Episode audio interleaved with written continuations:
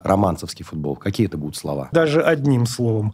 Умный футбол. Очень люблю умный футбол. Этот конфликт слишком уж он выпечен, Раздут. что ли. Раздут. Сегодня играем со «Спартаком». У них, говорит, дым из ноздрей уже идет. Могли проиграть, знали, что могли эти сильнее нас в настоящий момент. Даже проигрывая мы не боялись, играли с открытым забралом. Подхожу к машине, вдруг, Романцев, когда крупный счет будет? Не умеешь работать, убирайся.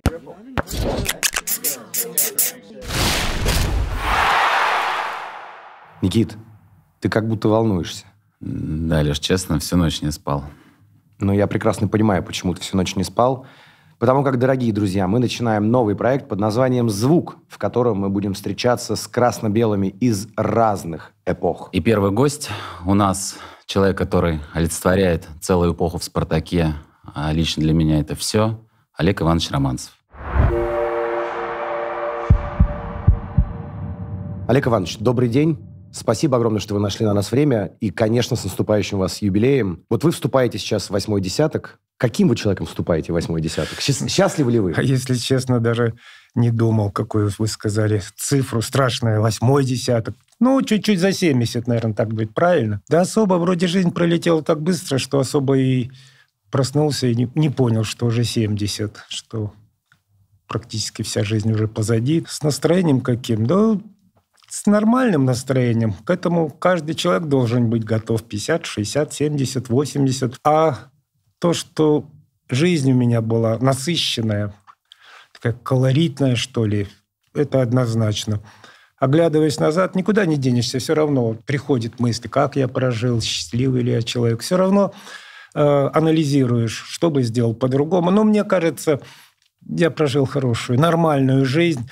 О чем-то жалею, ну, нельзя жалеть о том, чего уже не вернуть, как говорят англичане. Но я, наверное, если бы снова повторить, сделал практически то же самое, что сделал. Иногда, может быть, мне кажется, я совершал ошибки. Не кажется, это сто процентов совершал ошибки. Но они были искренние. Ошибки были от того, что я хотел сделать как лучше, но получилось как всегда. Хорошо. Поэтому э, я не жалею. Даже ошибался я искренне. А что для вас вообще, в принципе, счастье? Вот вы сказали, счастливый ли вы человек. Как вы его понимаете? Как это ни странно, детство, которое прошло такое босоногое, как говорят, ни о чем не думал, бездумное. Играть, носиться с ребятами, какие-то совершать поступки нестандартные, что ли, иногда хулиганить, но не, не слишком, не переходя какие-то грани. Даже мысли не было, что буду футболистом и, буду, и что это будет профессия. В мое время такого понятия, что футболист – это профессия, не было. И когда первый раз мне сказали, что меня поставили на ставку, мне платили аж 80 рублей, мать не поверила, я тоже. Потом пришел в бухгалтерию, дали 80 рублей и сказали, что мне за футбол будут платить. Это было очень удивительно, потому что мать Царствия Небесное, она не пускала меня на футбол на поле, потому что были одни кеды, и они были парадная одежда, это на улицу в магазины гулять, и плюс еще сменка в школе. Знаете, ну вы, наверное, все сменку-то проходили, да? Ну, вот в этих кедах я пытался проходить. Хорошо, у ребят были какие-то запасные. Мне один тапок давали, показывал, вроде есть тапка. В этих кедах ходил. И вот когда на футбол-то я на втором этаже хорошо, что жили, спрыгивал с балкона, бегал на футбол. Ну, через месяц-другой рвались у меня эти кеды пасхальные если можно так сказать. И она меня ругала все время, не, на, не напасешься на тебя, Кет. Ну, а когда начал зарабатывать, тут уже она очень удивилась. А когда это профессией моей стало, я единственное, чего боялся, и сейчас бы, если бы я не пошел в футбол играть, что бы из меня было? Ну, кто бы я ни был, но я бы не был такой счастливый, как сейчас. Это ну, не мне тебе говорить, ты, наверное, переживал то же самое и переживаешь до сих пор. В холодном поту можно проснуться и подумать, а если бы я не был футболистом, ну, кем бы я был? Каждый я бы задавал этот был вопрос. Несчастным бы человеком. Сидел бы, не дай бог, стоял бы, не дай бог. Ну, может быть, единственное, что если, как мы раньше умели, любили писать кем бы ты хотел быть, космонавтом, на это положено быть. Между прочим, конечно, вот сейчас думаешь, а вот это, между прочим, неплохо У них тоже, представляешь, какие тренировки, какие нагрузки. Ну, они не знают, выживут они завтра. Какие у них эмоции. Это действительно профессия уникальная, на мой взгляд. Смеялись потом, а, космонавт, там все рос... советские дети писали космонавт. А ведь это же действительно здорово. Ну, футболист я тоже приравниваю. То же самое. Попал в эту профессию, ты как космонавт. И на виду, и в любой момент могут из тебя сделать клоуна если что-то не пойдет. Так что вот так вот я считаю счастливый человек, потому что связался с футболом. То есть футбол – это счастье? Конечно, конечно. И э, даже только тот поймет, кто вот, ну, опять же, к Никите обращаюсь, кто в это ну, попал, что ли, в эту струю, кто попал ну, в этот необычный мир. Он отдельный какой-то мир. Люди, которые занимаются футболом, большинство счастливы. Но есть категория людей, которые попали э, в футбол, к сожалению. Ну, сейчас побольше таких зарабатывать. Ну, из них все равно ничего не будет. Они на каком-то уровне будут играть, но из них не будет. Вот мы удивляемся, смотрим Рональда. А ведь посмотрите, парень, он, что ему надо? Красивый, высокий, симпатичный. Но он все играет и играет. И играет за деньги. Да не до деньги, у него, наверное, этих денег он не знает, куда девать. Он любит этот футбол. Он тренируется так, что многим нашим и не снилось. Я уверен в этом. Я имел счастье быть знакомым с Марадоной, как с футболистом против него играл, и как тренер против него работал. Как футболист я играл за сборную СССР, он играл за сборную Аргентины, хоть он и младше намного меня. А как тренер я работал против Наполи, он играл за Наполи. Мы так немножко с ним знакомы. И когда перед чемпионатом мира в Америке он несколько лет, что ли, или месяцев не играл, он совсем плохо. Аргентина никакая была. Марадона привел себя в порядок, сыграл две или три игры он, по-моему, там. Но это совсем другая Аргентина. Они на чемпиона мира стояли. Потом там нашли у него что-то. Угу. Он не стал играть, но Аргентина обычная проходная команда стала. То есть человек определял э, ну, наверное, результат всего чемпионата он мог определить настолько великий. Я спрашивал у людей, которые с ним, ну, связаны, знакомы, говорю, как же так он мог привести себя в порядок? И мне показали запись, что он творил с собой. Он выжимал из себя. Это такое... Трени... Э, мы-то только видим поверхностное все. Вышел Марадона в да. порядке, голы, скорость, пасы. техники, голы, да. А черновую работу не показывали. А я видел черновую работу. Вот показать бы нашим ребятишкам. Марадона, и я думаю, что и на Рональдо также. Также и Месси. Бог дал, да. Но еще им Бог дал главное. Талант есть играть, но если нет таланта работать, ну, можешь на каком-то уровне за счет природных качеств поиграть, но великим никогда не будешь. Олег Иванович, а что для вас «Спартак»? А это просто футбольный клуб или что-то большее? Я посмотрел на историю «Спартака», как она создавал, ну как посмотрел, смотрю и помню регулярно. Ну, Николай Петрович правильно сказал, спартаковцам надо родиться, спартаком, спартаковцам становиться ну, можно, наверное, но он говорит, я не видел. Вот ты родился, говорит, спартаковцем. Я говорю, не, я родился там. Но это же профсоюзная команда, это спартаковская команда. Были варианты у меня пойти в любую команду ну, как в любую, и в армейскую, и в динамовскую mm-hmm. структуру, я не говорю, что ЦСКА в Динамо. Но почему-то так сложилось, что я пошел в «Спартак», чему я тоже благодарен Старостину, Бескову, ну и Всевышнему, конечно, который подтолкнул меня на этот шаг. «Спартак» — это, ну, все, наверное. Вот то, что я сказал о футболе, футбол для меня. Футбол у меня ассоциируется как раз со «Спартаком», и для меня, ну, до конца жизни он останется командой которая, ну, главное в жизни. Да, то есть есть такая, такая народная команда. Вот как вы понимаете это клише? То есть это такая любовь большинства людей, которые любят «Спартак», или здесь есть какие-то глубинные вещи, Отвечу. которые, может быть, мы не понимаем? Отвечу словами моего учителя главного. Он мне рассказывал. Вот я говорю, почему народная? Мы народная. Видно, что народ нас любит, да. И самое интересное, что не только в России, вот вроде сейчас Советского Союза нет, а мы ездим в Казахстан, в Киргизию, Узбекистан. Вы не представляете, сколько там болельщиков? Ну, вы-то, наверное, ты, наверное, представляете. Да, я ездил, да. к счастью, к своему. Ну, я такие в шоке. вещи в шоке, да. В городе, в большом городе, от аэропорта до гостиницы едет команда «Спартак». Директор школы занятия прерывал, детишек всех вокруг дороги выстраивал, и они нам цветами махали. До дрожи все это. И как после этого не любить «Спартак»? Ну, насчет народной команды. Mm-hmm. Николай Петрович все это упростил. Есть формула? Есть. Смотри, «Динамо» – это милиция, МВД. Все генералы, от, от генерала до рядового все болеют за «Динамо». Это их команда, правильно? ЦСКА – это армия. Все армейцы, опять же, от генерала до рядового, они должны болеть за свою команду. Локомотив – это железная дорога, все железнодорожники. Торпеда – завод ЗИЛ. Спартак – народ, который остается. Народная команда. Вот все остальные, кто не железнодорожник, не солдат, не динамовец – и не Зиловец, все остальные спартаковцы. Я подумал, а ведь он в чем-то прав.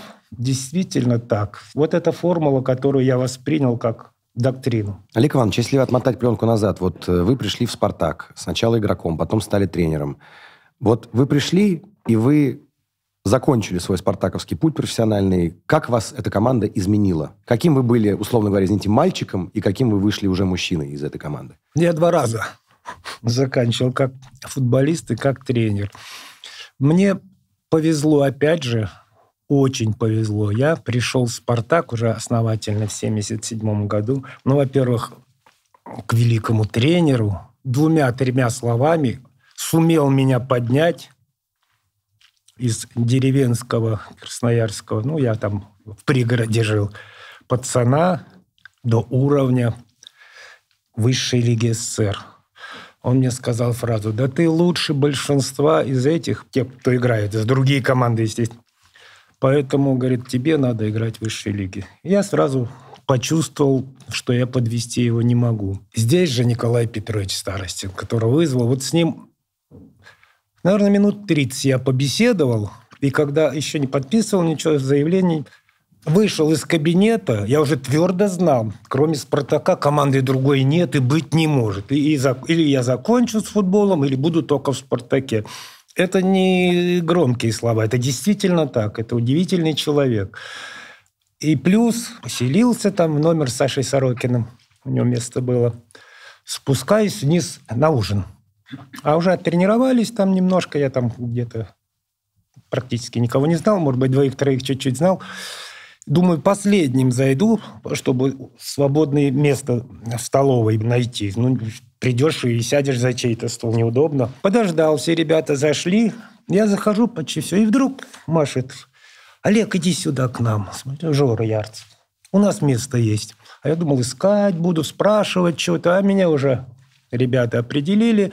За столом Федиатулин, Кокарев и Ярцев. И место у них было, и они, ну, кому вроде нужно. Угу. Нет, именно прямо с, с другого конца стал Олег, иди сюда. И знаешь, вот после этого как-то уже своим чувствуешь себя. Я уже не почувствовал себя скромным каким-то, застенчивым. Меня ребята приняли, меня ребята посадили, со мной ребята разговаривают, и я уже даже вот после этого ужина я вышел ну, почти своим человеком, что ли, туда. Я просто понимаю, о чем Олег Иванович говорит, потому что я тоже много в командах каких был. Ты приходишь, и вот такой подход, когда тебя просто берут говорят, ты теперь свой, вот ты теперь с нами. Чаще всего ты просто приходишь и садишься на свободное место. Это тоже показатель того, что команда всех принимала. Ну, тех людей, кого которые понимают, что они одно дело делают. Это очень интересно. Да, ну а потом уже познакомился с остальными ребятами. Команда действительно была до сих пор все мы как одна команда. В этом плане мне повезло. А какой вот он футбол спартаковский? Стиль его, я не знаю, роль личности тренера или должна быть специальная философия своя, именно спартаковская? Ну, как вы его видите? Философия здесь, по-моему, простая. Футбол должен быть футболом. Футбол должен быть смотрибельным. Это для того, чтобы болельщики его смотрели, он должен быть интересным. Футбол должен быть, ну, по-моему, доставлять удовольствие не только голы обязательно. Я не понимаю красивые игры со счетом 0-0. Вот хоть убейте меня, но как-то не ложится мне, да, ой, какая напряженная игра, ой, какая красивая игра. 0-0.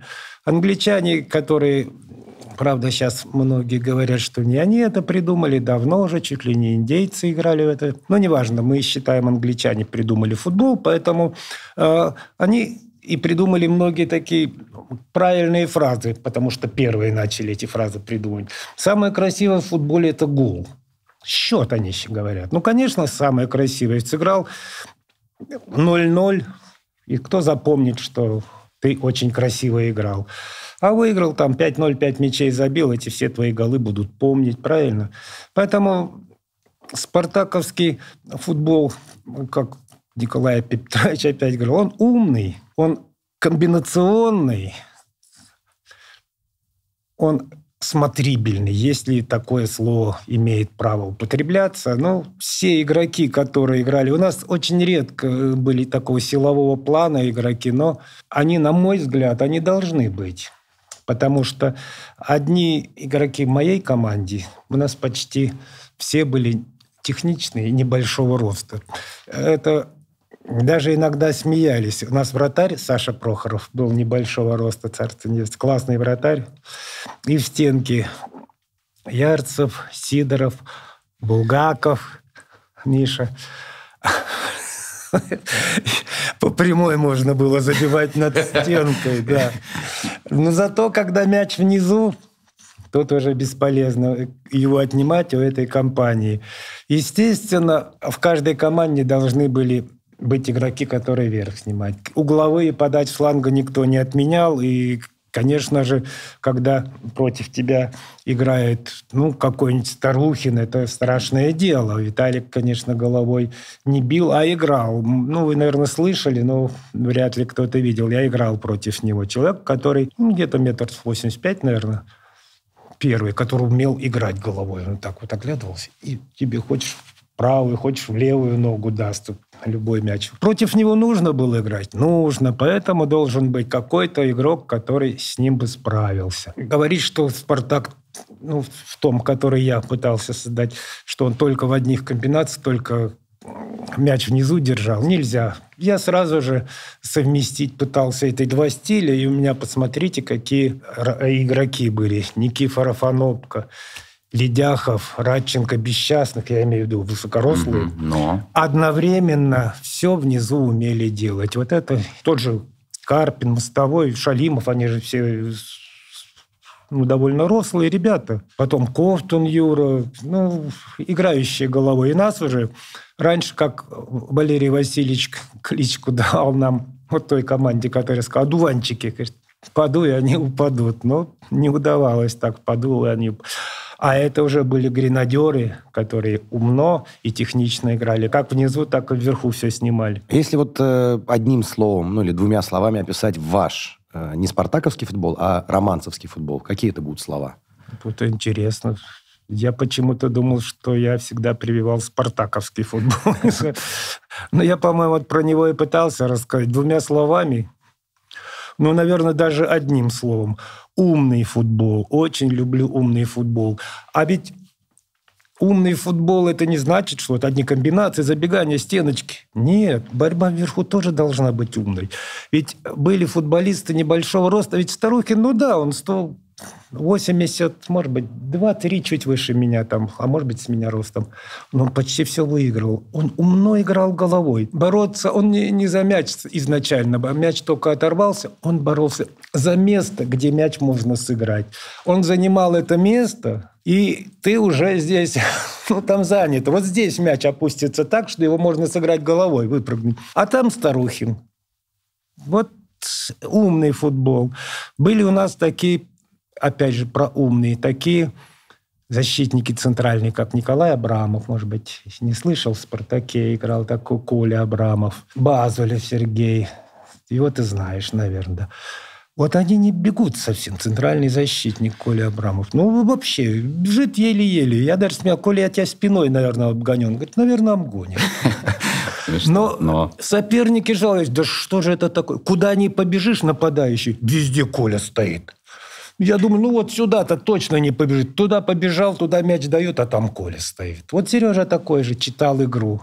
Это и есть, наверное, умный спартаковский футбол. Очень любил таких защитников. Олег Иванович, а вы чувствуете, что вы изменили советский, наверное, и ранний постсоветский футбол? Нет, я такого не чувствовал, конечно. Но вот этот мой взгляд, который я не скрывал, а сразу э, его озвучил, по-моему, в прессе, что вот этот спартаковский кружевной. Это, может быть, мало сейчас кто знает, более опытные люди, спартаковские кружева. Да, были. очень да, хорошо. Вот это и был кружевной футбол под себя, на себя. Бесков его немножко переделал, у него больше стало вот этих э, назад поперек он попытался исключить, но я сделал то, чего я озвучил.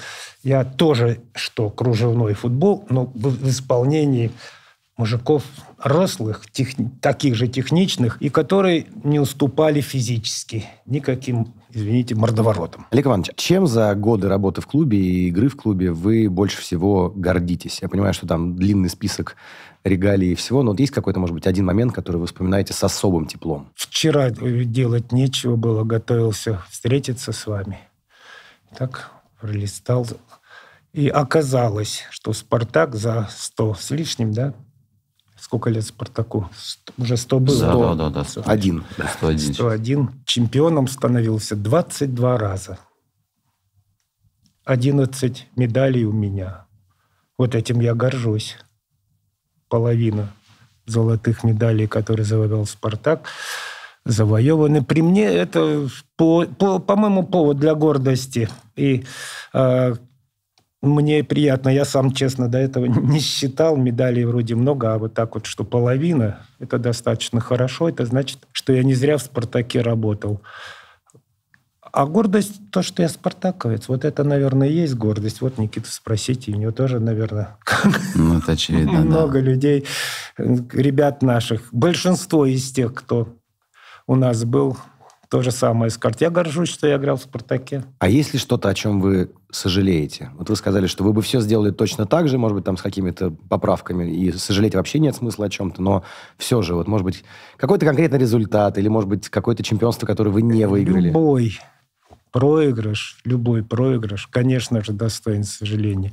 Я знал, что вот сколько я работал, у меня не было команды, которая бы не могла кого-то обыграть. Вот мы по, вот по игре и по составу они сильнее нас, и играют они лучше, поэтому они заслуженно выиграли. Нет, я всегда думаю, что по-другому бы состав я выставил, другую бы установку дал, по-другому бы подготовил их к игре, может быть, более свежими, может быть, наоборот, другие упражнения дал. Все равно усиления какие-то должны быть. Тренер, это не зря говорят, выигрывает команда, проигрывает тренер, это, по-моему, банальность такая, что, но это действительно так. Вот ты тренер, тебе дают, дали, вернее, 20-16 человек, и ты волен сделать. Хочешь, поставишь его, хочешь, его поставишь. Хочешь, тренируй так, хочешь так. Твоя задача одна, чтобы они оптимально подошли к игре и выиграли. Если ты этого не сделал, значит, думать, ночами не спать. Почему я поставил Иванова, а вот Сидоров мог бы сыграть лучше – почему я поставил того-то вперед, а надо было его в середину поля. Ну, там миллион разных вариантов. Но, опять же, Николай Петрович мне... Я его, наверное, цитировать могу всю жизнь говорил такую вещь. Вот когда я рассказывал, говорю, ну, надо было это, замену вот эту сделать, а я не сделал, Николай Петрович. Вот сердце не на месте. Тогда, наверное, мы не проиграли.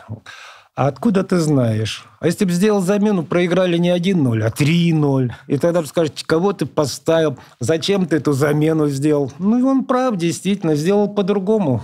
Мог бы быть, здесь ничья была, а так сделал бы замену. Он взял и навалил тебя, гол или другой. Пресловутый не дает ему покоя. Слава богу, что с юмором относимся к этому голу Филимоновым. После игры знаете, какие ко мне претензии? Почему я не заменил Филимонова? Да, да, вот Очень такие странные есть. претензии. А, это же не так хоккей. Так болельщики-то странные, они, а сейчас нет. Вот не угадал. И я, то, я даже задумался, действительно. Он нам вытащил во Франции, он нам все игры тащил. Угу. Здесь, да он и в этой игре стоял великолепно. Здесь почему ты не заменил? А вот представьте на секунду, я бы ну, с ума сошел и заменил бы Филимонова. И нам бы забили. Но все заканчивая, и я, и все остальные, кто рядом, правильно? Мои помощники. Ну, такие есть но ну, я думаю, что неадекватные не очень, люди, да, но несерьезно, с, с другой стороны, главное, что они болеют. Их надо воспринимать как-то по-доброму. Они же хотят как лучше но не понимает, что я тоже хотел как лучше, и Филимонов тоже хотел как лучше, но не все получается так, как мы хотим. Олег Иванович, а кто сформировал ваше видение футбола, молодого Романцева? Кто это может быть, ролевая модель, или может быть это какой-то собирательный образ? Никит, наверное, собирательный все-таки. Я потихонечку, ненавязчиво, ну, сам непроизвольно, что ли, у каждого чего-то брал лучше, что мне нравилось. Так же, как вот и по жизни. Этот с юмором, как интересно с ним пообщаться, вот таким же. Этот начитанный, вот как Николай Петрович, я от книг не отходил тоже, читал, ну, чтобы и с ним разговаривал на тему прочитанного.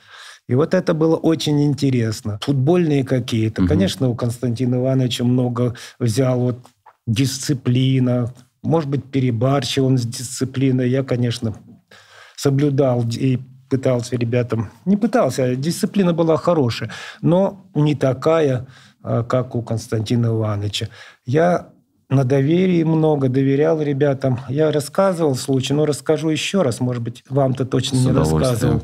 Да, у нас игра на следующий... Ну, завтра игра. Мы сидим на сбором. Подходит ко мне два футболиста. Ну, потом, если захотите, ничего страшного. Фамилии я не буду говорить, может, они не хотят этого. Два ведущих футболиста. Говорит, у нашего друга, он тоже третий у них был, и в команде был, но не подошел. Свадьба, Олег Иванович, можно мы, ну как, три друга по жизни. А с этим делом как вы? Обещаем только газировку. Прям перед игрой? Да. Угу. И приедем к 12 часам. В 11 отбой, мы к 12 приедем. В обед можно уедем? Обещать, ну, я говорю, мне-то чего, вот ребятам обещать. Мы, говорит, ребятами обещаем ребятам, что приедем в порядке. Действительно, я проверять не стал. Они в 12 приехали, на следующий день играют. И этот парень, новобрачный жених-то, заходит после игры в раздевалку, мы выиграли 2-0 у кого-то, и говорит, Олег Иванович, что вы сделали с ними? Они глотка пива не сделали. Вот это на доверие. А ребята такие могли выпить и угу. могли, ну, Обещаю, вот эта команда, я понял, что вот с этими мы будем чемпионами, они друг за друга все-таки действительно как одно целое. Честно, сейчас очень сложно представить такое. Это очень интересно. Сам... Ну, это был Просто... Морозов и Поздняков. Два друга. Ну, нет, я думаю, что они не против этого, что я рассказал. Они Борис сами расскажут. Большой привет. Можно? Да, конечно. Мой любимый тренер. Олег Иванович, а был ли у вас какой-то на тренерском уже поприще главный такой визави, с кем особо готовились э, играть, против которого, соответственно? Я имею в виду именно тренер. Нет, вот такого не было. Каждый тренер для меня был прежде всего соперник. Ну, команды, может быть, почему-то все думают, что против Киева мы особо настраивались. Такие же два очка, как и против любой другой команды. Вот против нас почти все команды настраивались, по-моему, как на последнюю игру. Сейчас есть такой, Никит? Да, еще до сих пор есть. Я надеюсь, это дальше будет продолжаться. До сих пор это правда. Да. И это благодаря, соответственно, вашему в Вален... том числе. Да, Валентин Казмеч Иванов, Царство Небесное, великолепный футболист, отличный тренер и человек хороший очень, мой приятель большой. Сидим на каком-то совещании, разговорились. Он, вот против тебя, мне, говорит, очень легко играть, настраивать команду. А что такое? А, говорит, зашел в. Говорит, сегодня играем со Спартаком. У них, говорит, дым из ноздрей уже идет. Я спокойно, что я просто рассказывал про футболистов, какие у них есть, про их сильные стороны. Ну и рассказывал, что в случае победы, что там рассказывать, что нужно выиграть. Поэтому, наверное, у меня со всеми тренерами одинаково хорошие, добрые отношения. Практически со всеми. Сами тренеры тоже относились к «Спартаку» с уважением, минимум с уважением. Олег Иванович, как вы считаете, вы в футболе достигли всего, чего хотели? Или, может, какие-то остались, как говорят, незакрытые гештальты? Это как раз тот вид спорта пределов нет, не может быть предела развития этого вида спорта. Он, конечно же, и сам развиваться должен, и развивается. Ну, и, а результаты? Ну, если бы была возможность оставить ребят, которые у нас выросли хотя бы на 2-3 года, я почему-то не сомневаюсь, что и лигу мы могли бы выиграть. Но, к сожалению, практически через каждый год, а то и два, та верхушка айсберга, которая уже начала сверкать, она разъезжалась, и мы латали вот эти дыры, пока снова не подрастало новое поколение, но они тоже уезжали. Так собрать две-три команды можно, которые претендовали бы если бы они остались на самые высокие места. Может быть, там великими в Европе не все стали, но как командные игроки они бы в нашей команде прибавили очень сильно. Олег Иванович, а вот совмещать э, «Спартак» и сборную тяжело было? И считаете ли вы это вообще ошибка была? Нет, по одной простой причине. 12 человек спартаковцев, игроки сборной. Ну, Ты да. знаешь, может быть, мало кто... Нет, все знают. Все знают. Мы, нет, я про то, что мы же на сборах-то не в Номогорске жили, а в Тарасовке. Да, да, да. Ну, к нам приезжали 3-4 пацана, тоже до мозга костей знакомые ребята, добавились из ЦСКА, там из Динамо. Э, и все в своих, в своих номерах жили. Поэтому нет, вот Валерий сейчас тяжело, конечно, но он молодой, энергичный, у него энергии больше, чем у меня. Однозначно. Ну, а базируясь на своем опыте руководства и главной команды страны, и сборной, ну, там, понятно, Ростов сейчас не главная команда страны, но вот какой бы вы могли совет дать Валерию Георгиевичу, чтобы не так тяжело было? Очень этот вопрос не люблю, потому что Простите. Не, не, нормально, наоборот, чтобы люди знали, почему я его не люблю. Я благодарен за этот вопрос вам. Потому что однажды у меня такой случай был. Где-то начал я работать в Красной Пресне. Через год, может быть, на тренировку Бескову. А он не, пусть, не пускал никого в манеж. Закрыл, ну, не, не любил, чтобы кто-то на балконе сидел, мешал работе. Я, ну, я знал это. Говорю, Константин Иванович, можно я пойду посмотрю? Олег, говорит, тебе-то что смотреть? Ты все это уже прошел и все видел, и уже два года сам уже э, больше меня знаешь. И я такого же мнения. Они уже больше меня знают, это сто процентов. Поэтому, когда говорят, надо что-то посоветовать, по-дружески что-то спросят, посоветую, но не на публику, а так, чисто приватно. И то, что я чувствую. А так, эти люди, которые работают сейчас, слава богу, еще мое поколение дает какие-то результаты с ними, их интересно наблюдать. Они знают гораздо больше, чем я. Мне так кажется. Олег Иванович, вы по тренерским меркам, если брать там мировые мерки, да, ну, достаточно рано закончили тренерскую карьеру, если не ошибаюсь, 51 год вам был, да, на тот момент, э, когда вы повесили тренерские бутсы на гвоздь. Свисток. Свисток. Свисток, да. Это самое тяжелое решение в вашей профессиональной карьере? Нормально. Вы вспомнили две должности. Тренер сборной, тренер. А у меня же три еще было, еще и президент. Да, да, да. Нет, вернемся. я закончил вовремя, ни о чем не жалею, опять же. Ну, поверите или нет, но я правда не жалею. Потому что я привык команду собирать сам вместе со своими друзьями. Посмотрите, мало кто обращает на это внимание, но у меня практически все мои помощники все становились главными тренерами. Без исключения. Кто первый у меня?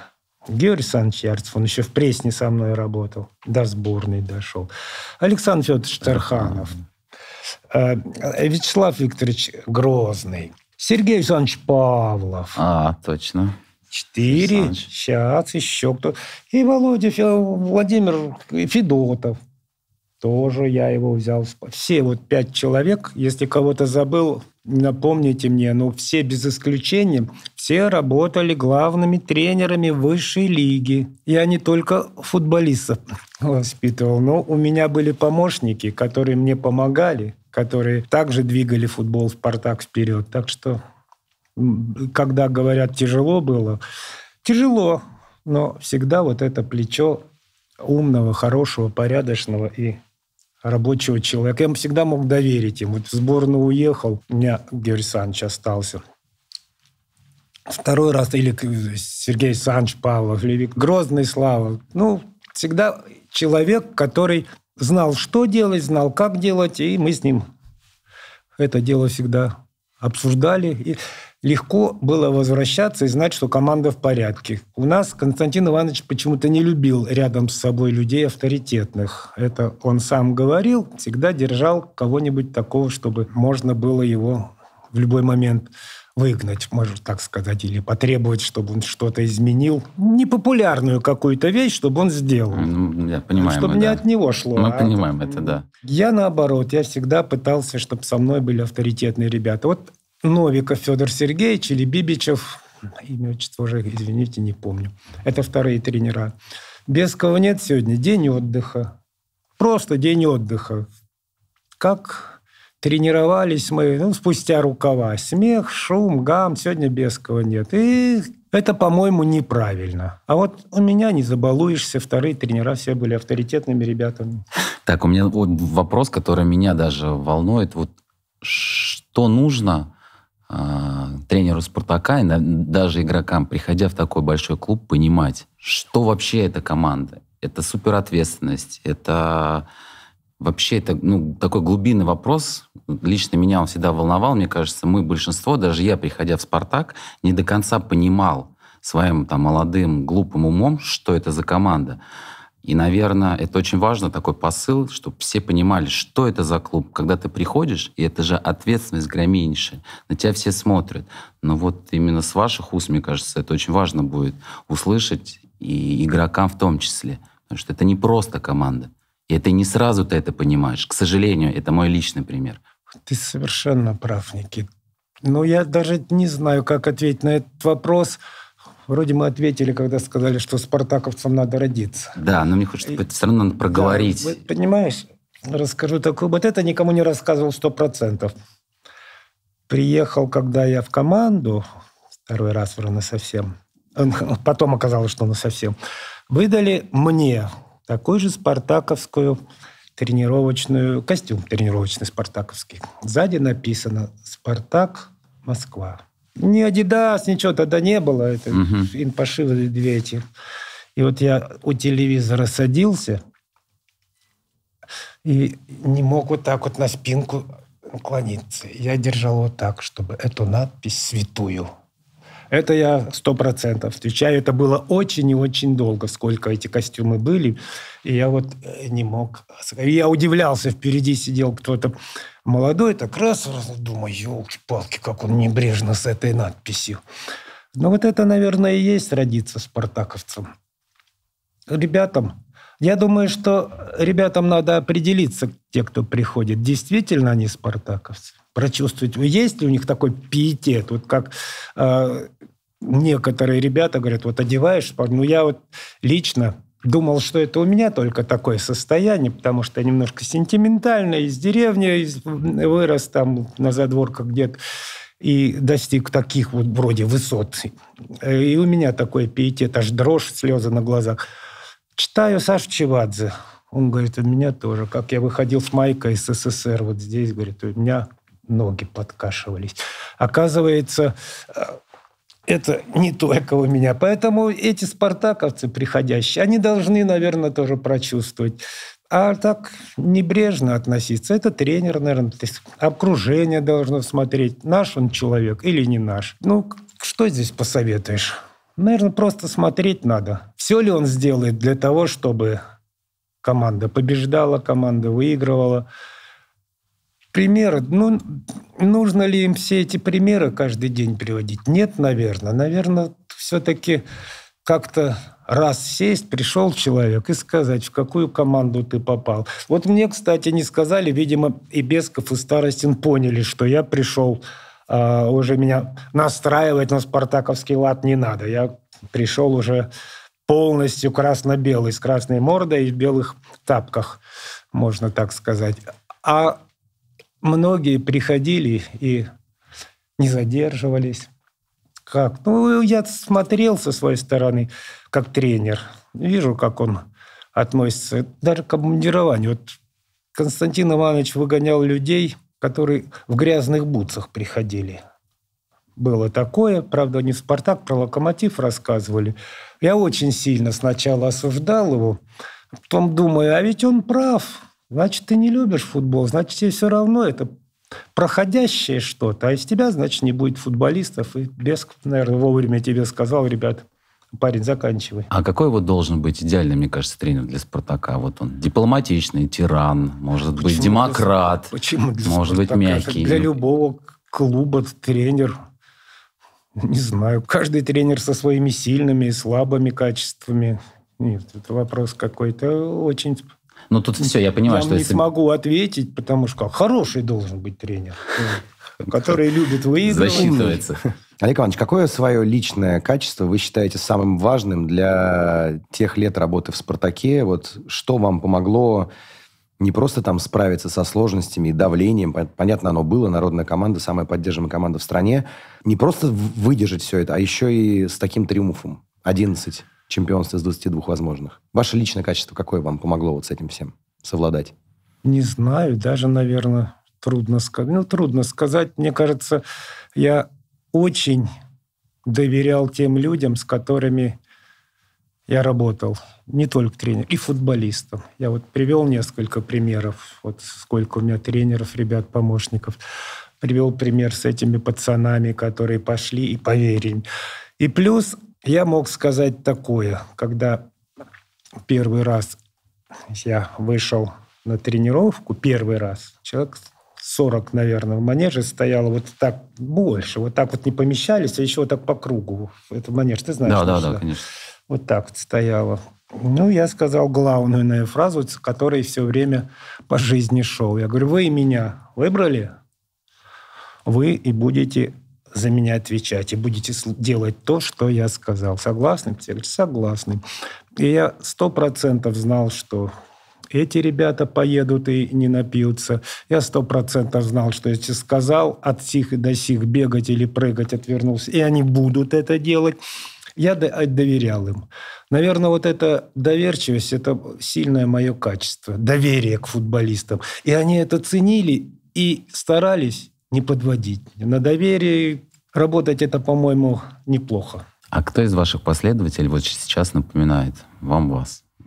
каждый человек личность. Вот я смотрю на тех ребят, которые... Ведь они бы не заиграли, они бы не выиграли ничего, если бы каждый из них не был личностью. Каждому нужен свой отдельный подход. С каждым нужно было кого-то погладить, кого-то поругать. Однозначно тренер должен быть гибким.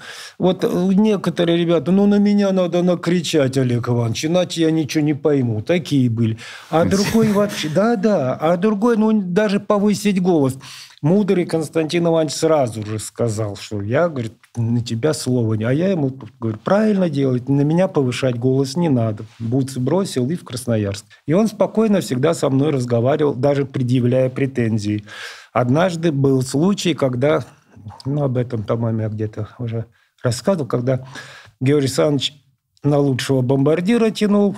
Он один забил пенальти, второй и, бей пенальти на, на установки Константин Иванович сказал, ребят, мы идем на первом месте, у нас все в порядке, но вот бомбардир вместе со Старухиным, по-моему, рядом с нами. Неплохо, чтобы лучший бомбардир в нашей команде был. А бил, по-моему, Мирзаян у нас пенальти. Здесь Зарей, Луганск тогда. 2-0 ведем дома. Жора один мяч забил. И Георгий Александрович, извините. И дают пенальти при счете 2-0. Ну, мы намного сильнее тогда были. Георгий, он берет и не забивает. Ответная атака 2-1. Идем спокойно, ну, забьем еще 3-4. Заходим в раздевалку, и Константин Иванович что-то замандражил, наверное, за результат. Он нужен нам был. У нас есть капитан на поле. Друга своего в бомбардиры тянешь. Я говорю, да, тяну. Потому что друг сам забивает пенальти. Ну, это лотерея. Сейчас выйдем и забьем. А если я не нравлюсь, ну, здесь у меня, конечно, понесло. Я снимаю бутсы, тогда играйте сами. Это не я решаю, это решает команда. Сразу на попито. И пошел он совершенно справедливо. Мне, может быть, немножко стыдно было, но вот здесь я не позволил себе так угу. накричать, что ли. И вот что знать, футбольный был. Самое интересное, выходим на второй тайм, и буквально на 47-й минуте с моей передачей Жора забивает гол. Как Красиво. он побежал по этой, на сектор на этот, асфальтовый, за ворота. Я за ним и упал на асфальте от радости. 4-1 мы... Нет, 3-1 мы так и закончили. Но все-таки, ну, о чем это говорит? Не знаю, ни о чем не говорит. То, что команда была, что мы друзья да, лучшие да, это... по жизни. Характер Константина Ивановича показал. Ну, и я свой характер как капитан. Характерные все люди у нас были. Вот что это, о чем это говорит. Олег Иванович, бывали у вас э, ситуации, я просто вспоминаю там известные цитаты после игр сборной, в особенности, когда вы чувствовали сейчас модный термин, да, психологический, выгорание, когда вот прям хотелось все бросить, черт с ним, надоело, не могу больше, не хочу. Я знаю, что такие ситуации были у вас, но как удалось их превозмочь? Не знаю, как сейчас. Сейчас можно, конечно, я смотрю некоторым, я не про «Спартак», а вообще про футболистов говорю, им хоть ухо мочись, все божья роса. А тогда я лично от игры к игре жил. Вот если выиграли, можно выйти на улицу, можно пройтись, можно и пообщаться где-то, к друзьям пойти. Проиграл, закрылся, сидишь, ждешь следующую игру. От игры к игре жили. После каждой игры хотелось все бросить, вот как я говорил, бросить эти бутсы, играйте сами. Как долго Недолго. На поле вышел, физическая нагрузка, она эмоциональная, вот этот психологический стресс снимает, правильно? Еще соревнования какие-то тут, квадраты двухсторонние, ну не двухсторонние, может быть, даже дыр-дыр. Мяч убирал все это напряжение. Поэтому так и снимали. На тренировку вышел, до чертиков набегался, устал, удовольствие получил, потому что футбол – это удовольствие. И уже и с нетерпением ждешь следующую игру. Уж здесь-то я уже не ошибусь. А какой вы можете дать совет вот начинающим тренерам? Будьте самим собой, потому что каждый тренер, это каждый человек это личность, и у каждого свои сильные стороны. Вот задали вопрос, на каких качествах я, какие я бы выделил у себя качества. А я не знаю, какие качества. Всех понемножку, наверное. Ну, сказал доверчивость, то, что я доверял команде, это правильно. Главное это качество. Не знаю, может быть, и не главное качество. Нет, Никит, никаких советов я давать не буду. Каждый человек должен проанализировать себя и узнать, за счет чего я могу работать. Вот пошел тренером ты. Почему? Любишь ты это делать? В первую очередь. То есть я четко понимаю, что это мое. А сможешь ли ты это? другой вопрос. Ну, ну два мне, тогда вопроса задаю. Но мне кажется... Есть ли у тебя качества какие-то? Какие вот ты считаешь у тренера качества? Ну, Здесь много факторов, конечно. Вот. Психология, поэтому... характер, знания, опыт, который приходит вот. со временем. Ну, много качеств, которые... Но мне кажется, вот как... Вот оно дано. Вот мне тоже вопрос хотелось. Вот когда вы хотели... Вот как вы захотели стать тренером? Это же, это же нет такого, вот я вот завтра я решал, решил стать тренером. Потому что вот я как себя помню, я всегда хотел быть футболистом. Это же не, не решение твое личное, оно откуда приходит. Ну, Просто да, оно да. пришло и пришло. Мне кажется, и тренер так. Просто сейчас очень многие, мне кажется, меняют понятие. Видя правду, как вы рассказывали и про Месси, про Рональда, про их все успехи, они видят успехи, а не работу. И чаще всего футболистами становятся просто ради того, что люди любят футбол не за вот эти ковришки определенные, которые, конечно, они придут к тебе, если ты этим будешь хорошо заниматься. Но в первую очередь вот это само чувство, оно, оно же, оно же как-то вот оп, и появилось. Это же не натренировать, это не еще что-то. И когда вы поняли, что вот я теперь буду тренером, или вот, вот именно чувство ваше, мне интересно. Я вообще мысли не было такой, что я буду тренером. Вообще близко не было. Я готовил диссертацию, я поступил в аспирантуру, у меня диссертация была, я ее начал готовить, серьезный такой у меня был. А серьезная тема, ну, думаю, через полгодика она бы была написана, и я должен был ее защитить и стал бы кандидатом наук.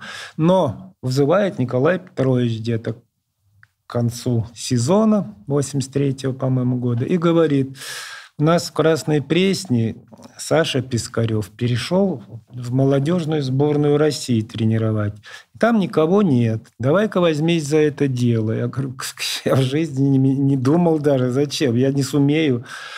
Он говорит, ты был капитаном все время. Значит, ребята к тебе тянутся, значит, у тебя есть определенный авторитет, значит, ты умеешь работать, э, он сказал, разговаривать с людьми. Значит, это, это и есть профессия тренера. Внушил мне, что я могу. Я пошел и начал работать с Красной Пресней. Там ребята были, некоторые старше меня даже, некоторые мои ровесники. Но вот как ни парадоксально, с теми, кто старше меня, мне работать было легче. Знаете, одно время был у меня в команде Андрей Якубик. Уже закончил он такой, но с ним было здорово работать. Профессионал до мозга костей. Не, то не какая-то серая дисциплинированность. Он мне помогал и упражнения построить, и показать что-то ребятам. А вот с молодежью тяжело. Молодежь, как сейчас, наверное, так и тогда была такая шебутная, все время хотели что-то, ну, где-то обмануть, где-то как-то особо не напрягаясь, чего-то выиграть. Поэтому Хорошее приходилось да, за ними следить. А, поработал я, она с пятого места, мы на тринадцатое скатились. Это я на всю жизнь запомнил этот разбор полетов когда мы пришли в Федерацию футбола Москвы, я рассказывал уже неоднократно, но итоги работы московских тренеров, кстати, тренеров московские все, и торпедовские, и динамовские, и спартаковские, и цисковские, все тренеры сидим, включая меня, второй лиги, всех, ну, со всеми поговорили, и последний я, вторая лига, ну, там руководитель Мосавтоэлектранса, зам руководителя – Красная Пресня относилась как раз к этой организации. Сказал, долго говорил про меня, ну, я все не запомнил. Лучшие слова, лучшее, что он сказал, гнать таких молодых надо из команды. Ну, все-таки с пятого на тринадцатое место. Это первый сезон, да? Первый, mm-hmm. да. Ну, Николай... Э, все вроде все. Да, да, да. Николай Петрович сидел молча, вот очки протирал. Потом одевает очки. Говорит, ну, вы правильно все сказали, молодой. А вы-то что сделали ему? Вы что, пришли, подсказали, чем-то помогли. Вот он говорит, автобуса у них никогда не было там, чтобы поехать туда. Вы что-то сделали? Короче, пять минут говорил Николай Петрович, а когда голосовать начали, все за то, чтобы меня оставить. Единогла... Даже этот... Вот, вот таким он мог. Мы на следующий год Кубок России выиграли. Мало кто знает, еще раз, но я люблю это рассказывать, что первый Кубок России для Москвы выиграла команда «Красная Пресня». Теперь вы знаете. Правда, он разыгрывался среди команд второй и первой лиги. Высшая лига Кубок страны разыграла. А Кубок России команда «Красная Пресня» для Москвы выиграла. Мы в финале играли с геологом Тюмень, выиграли 2-0. Потом мы стали победителями второй лиги. Ну, выше, э, да, в первую нас не пустили. Но опять же, в этой команде выросли два игрока международного класса. Мостовой и Кульков. Вот в той пресне. Так что Николай Петрович со мной угадал, оказывается. Я так думаю. Но он был в каком-то смысле вашим ангелом-хранителем тогда? Конечно. есть, если бы не он, что называется, да, может быть, не сложилась бы карьера. Ну, у меня по жизни так. Если бы не Бесков, который внушил меня, что я умею играть именно на таком уровне, я бы футболистом не стал. Если бы не Старостин, который внушил мне, что я умею работать и должен работать тренером, конечно, сейчас бы сидел где-нибудь профессор с бородой, как у вас, только побольше, наверное, потому что постарше. И чего-нибудь вещал там. Олег Иванович, а каким вот футбол был в 76 году? Вот каким вообще, вот, если мало, наверное, кто это помнит, расскажите, пожалуйста, может быть, какие-то отличия? Может быть, наоборот, какие-то есть параллели. Вот каким был футбол в советское время, в 76-м, когда вы пришли? Никита, не поверишь, чему завидую белой завистью. Очень завидую полям. Что у нас было? Какие тренировки? На чем мы тренировались? Как же тяжело было. И вот, может быть, они высококлассных игроков готовили, потому что здесь, ну, не глядя с мячом работать можно. А там нужно... А там глядя, да. Не поверите, я играл на Маракане против сборной Бразилии. Поговорка такая была, только поле хорошее. Ой, Маракана такой, знаете, говорили. Вышел на, мака, на Маракану. Огород огородом. Ну, просто огород. Ну, бразильцы вроде так привычные с ним, но для меня это было дико. Он еще пострижен, знаете, вот так, одна выше, другая ниже. Знаете почему? Чтобы не сгорала трава. Да, да, да, прям вот специально. Это пониже, потом это вырастает и сгорает. Это, чтобы трава не выгорала там все-таки все время. А в Сан-Пауло, где чемпион играл, говорят, недавно показывали здесь в дождь, как мы играли там 2-2 с Сан-Пауло. Там практически сборная Бразилии, чемпион Бразилии, команда Сан-Пауло. Там вот угол поля, прям вот так, посмотришь, вот так вот неровное поле само, не то что огород, а вот такие поля. Ну, потом, конечно, нас, слава богу, по-моему, это англичане или голландцы кто-то приучил идеальные поля. Вот этому я завидую. А самое лучшее поле, на котором вы еще играли? Красная Пресня. Красная Пресня. Да, оно действительно было классное, лучшее. Ну, тренироваться не тренировались, берегли. А, ну это да. Могу еще такой вещь рассказать. Рядом было посольство американское. Вот когда я... Его строили тогда. Когда я начал работать там, ну, никто особо и не знал, что здесь команда играет. А потом начали ходить чуть ли не полный стадион на Красную Пресню. И американцы, они своих же строителей, там стену. И они вот так устраивались, болели за Красную Пресню. Это что-то за нас гол забиваем, они Пресня кричали. И там пришел как-то венгр, Юра. Венгр, он по-русски говорил, из посольства какой-то агроном. Я вам сделаю поле. Давай. Но на коробке мы тренировались, уезжали в Серебряный Бор тренироваться. Он сделал идеальное поле, просто, ну, сказочное. Кто не приезжал, вот так смотрели, елки-палки, это искусственное. И случилось несчастье. Я уже, правда, не работал во время 90-х годов. Это, туда танки заехали. Mm-hmm. Юра позвонил, сплачет, я, говорит, поехал. Я, Юра, ну давай попробуй еще сделать. Я-то уже в «Спартаке» работал. Я приглашал его в Тарасовке, он помогал нам поле делать. Он, нет, я не смогу больше проходить мимо этого. Ну, это его жизнь, знаете, здесь все под гусеницы попало. Олег Иванович, а поле как таковое для вас вот до сих пор является каким-то таким сакральным моментом? Да. То есть вот вы попадаете на стадион, понятно, что это другие газоны, другие условия, вообще другие стадионы. Но что вы чувствуете, когда вы выходите к кромке поля? Ну, во-первых, под трибунным, я не знаю, как сейчас, давно уже не был, а в этих подтрибунном помещении при выходе на поле запах апизотронов. Есть такое, нет? Растирка. Сейчас, Сейчас уже нет. Другие, да. Это уже знаешь, что это футболисты идут, стучат шипами. Вот это красиво. Да, красиво. А поле запах скошенной травы У-у-у. до сих пор возбуждает. Есть такое, Ну, да? не, не, не то слово. Не Тем более понимаем, что сейчас очень много искусственных полей. И когда этот контраст, когда ты приходишь сейчас на траву, это такой Ну, это неповторимый дома. запах искусственных, э, вот как говорится, до дрожи. Я, если позволите, хотел бы вернуться еще к э, все-таки тренерству как таковому, потому что есть очень пару интересных моментов. Вот вы вспомнили э, звезду мирового класса, которая под вашим на, руководством начинала, Александр Мостовой. Э, мы как-то раз с ним делали одну веселую передачу про английский футбол, и он сказал там э, мысли, которые нас немножко повергла в шок, честно говоря, тогда комментаторов и ведущих. Он говорит, зачем, э, вернее, не может э, хороший тренер не быть бывшим футболистом.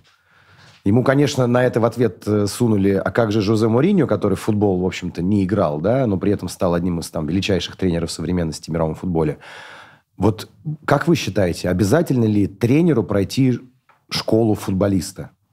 Или человек может, знаете, вот э, начитаться в ноутбуке, поиграть в э, футбольный менеджер и стать тренером, как Нагельсман, Это например. все покажет, э, жизнь должна показать. Мауриньо, ну, во-первых, на чем работал Мауриньо, я не считаю его великим тренером.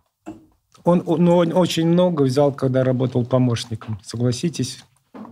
Он же не с улицы пришел. Он же смотрел, он же помогал, он же все, может быть, и записывал. Но я где-то с мостовым желательно. Почему? Объясню. Меня спросил как раз, ну, хороший тренер, на мой взгляд, очень хороший тренер, очень умный человек. Был я с ним на передаче Леонид Слуцкий. Вот такой же вопрос задал. Я ответил искренне. Человек, который играл в футбол, он может себя в диалоге с вами, ну, с вами, извините, вот с Никитой, я могу поставить, потому что он футболист и высокого класса, я при разговоре с ним могу, он будет спорить со мной, поставить себя на его место. Вот как бы я поступил, я про футбол говорю, он, он сыграл так-то, так-то, и мне аргументы свои приводит. Я на, на место Никиты себя ставлю.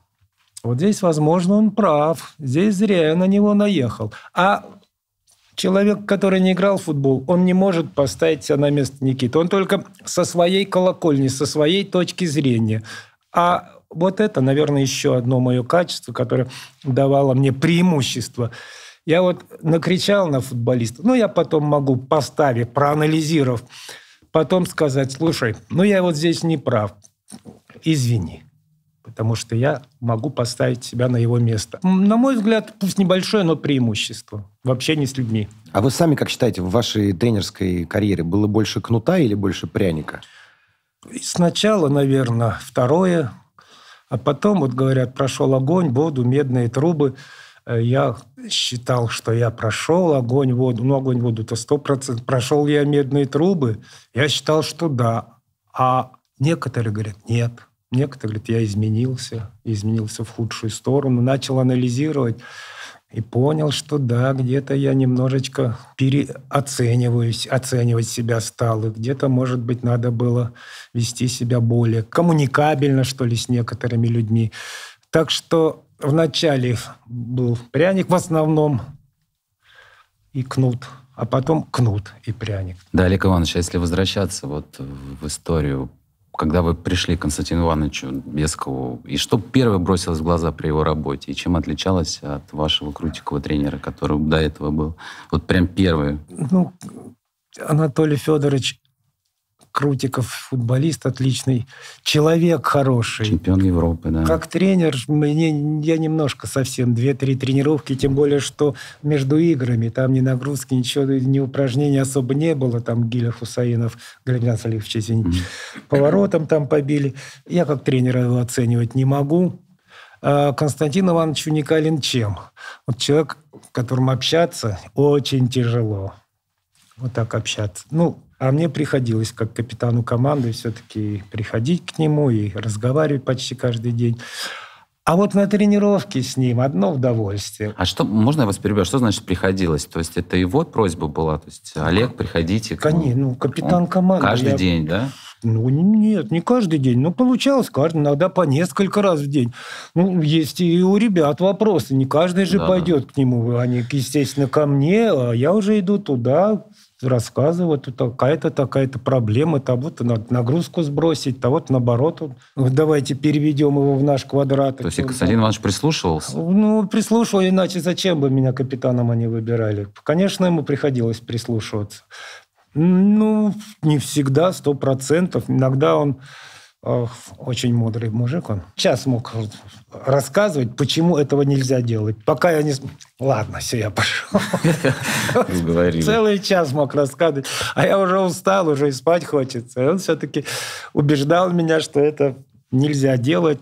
Ну, и я соглашался с ним. А если сравнивать, э, ну, понятно, что сравнивать невозможно, все люди разные, но все-таки, особенно вот сейчас посмотрев там сериал «Время Спартака», где очень описывается детально конфликт э, Бескова и Старостина, вот насколько они разные между собой были? То есть вы говорите, вот с Бесковым было сложно общаться на каком-то базовом уровне, но на тренировке было с удовольствием.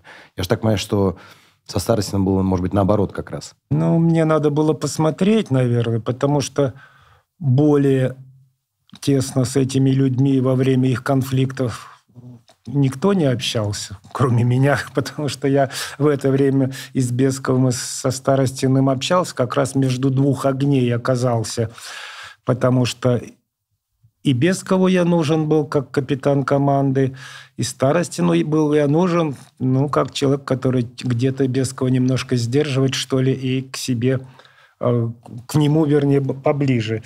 Но мне кажется, этот конфликт слишком уж он ну, выпечен, раздут. что ли. Раздут, да. Ну, это нормально, и вон ссорятся даже друзья какие-то близкие. Они близкими друзьями не были. Его Величество результат. Константин Иванович вторые, третьи. Ну, за 14-15 лет два чемпионства для «Спартака» – это мало. Очень мало. А вот посмотрите, сколько у меня серебряных медалей. У меня только. А сколько у тех, кто дольше играл.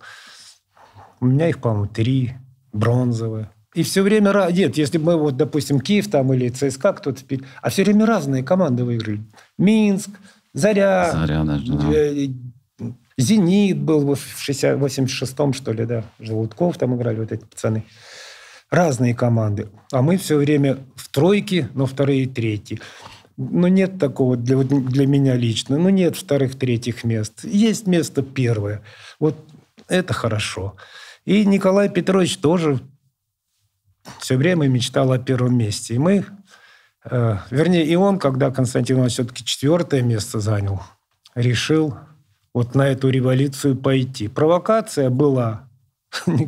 Ведь не знаю, что там сказали в этом фильме, но Константин Иванович, когда уезжал, он написал заявление об уходе. Сказали там, нет? Насколько я помню, вроде было, да. Не смотрели вы. Я, не, так, не, я, так, смотрели. я, так, и- я так и понял, что не смотрели. Я не смотрел. Я на примере смотрел просто, да. Да, он написал заявление об уходе. В полной уверенности это не примут. это Заявление не заявление, примут, да, там это было. Да. И дал здесь же список тех людей, которых надо отчислить. Там человек 8-10 осно- основного состава. А Николай Петрович взял и подписал. Поэтому я на стороне Николая Петровича. Почему? Потому что последние игры, последние игры, год или два, было следующее. С 77 года начиная. Идет установка. Константин Иванович, 45 минут вы не положь. Неважно, с кем, но 45 минут у него строго. Чего он говорил, это неважно. Но 45 минут он делает установку. Потом Николай Петрович берет слово, пять минут вы не положь его. Не про футбол, а именно психологический настрой. Может быть, что-то вспомнить, может быть, что-то рассказать, из, св- ну, не из своей, из жизни кого-то. Ну, пя- э, пять минут психологического настроя обязательно. И вдруг, после особенно после того, как стали чемпионами в 87 году, Константин закончил, и уже Николай Петрович только встает. Он, Не надо, Николай Петрович, не надо, хватит, заканчивать. Он не перестал давать его слово, хотя тот Мгм. делал вид, что не слышит, и начинал говорить. Но это, на мой взгляд, обидно. Почему это делалось, не знаю. Может быть, повлияло на то, что с ним поступили так, как поступили. Может быть, они слишком два больших были, чтобы под одним куполом находиться в конечном Ну, итоге? это-то однозначно, но они изначально, когда начинали работать, они такие же два больших были. Кстати, изначально оба не боялись быть небольшими. Ведь когда Николай Петрович в 1976 году его подвинули, его же подвинули, он же не ушел никуда, хотя мог Федерация футбола страны уйти, Федерация футбола Москвы, России. Он везде был желанный, авторитетный человек.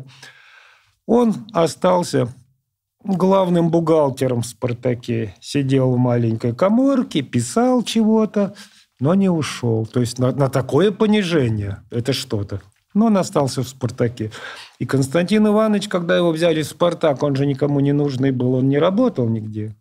Поэтому это, эти люди э, не боялись проиграть. Они не, поэтому они все и выигрывали, вернее, выигрывали. Они не боялись. Олег Иванович, не могу не спросить, э, опять же, возвращаясь к недавно вышедшему сериалу, там довольно хорошо озвучена мысль, что, особенно для тех, кто не знает, что 90-е это, в общем, достаточно тяжелое было время для страны во всех смыслах. А при этом народная команда «Спартак», ну, не просто на коне, а это почти там тотальное доминирование, да. Как вы думаете, есть какая-то связь с тем, что народу жилось тяжело, а народная команда «Спартак» была такой мощной силой в футболе в тот момент? Однозначно это и как раз э, говорит о том, что это команда для народа.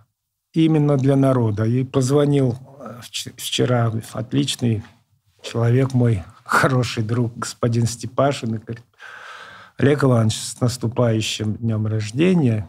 И Спасибо за 90-е годы. Вы помогли сохранить страну. Это высокие слова. Но это сказал не я, это сказал человек, ну, заслуживающий огромного уважения.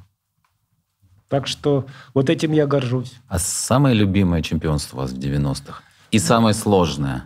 Сложное, наверное, все потихонечку. Нет, не скажу, что все. Э, э, любимое, но никуда не денешься. Первый. Наверное, первое. Ну, первое всегда запоминать, тем более в такой ситуации. Оно, по-моему, уже так раскручено, что уже рассказывать не приходится. И на последней минуте. Другое дело, что многие почему-то считают, что это последняя игра. Нет, там Эта игра была. не последняя. Еще мы могли в ничью даже сыграть в Вильнюсе, если бы были бы чемпионами все равно.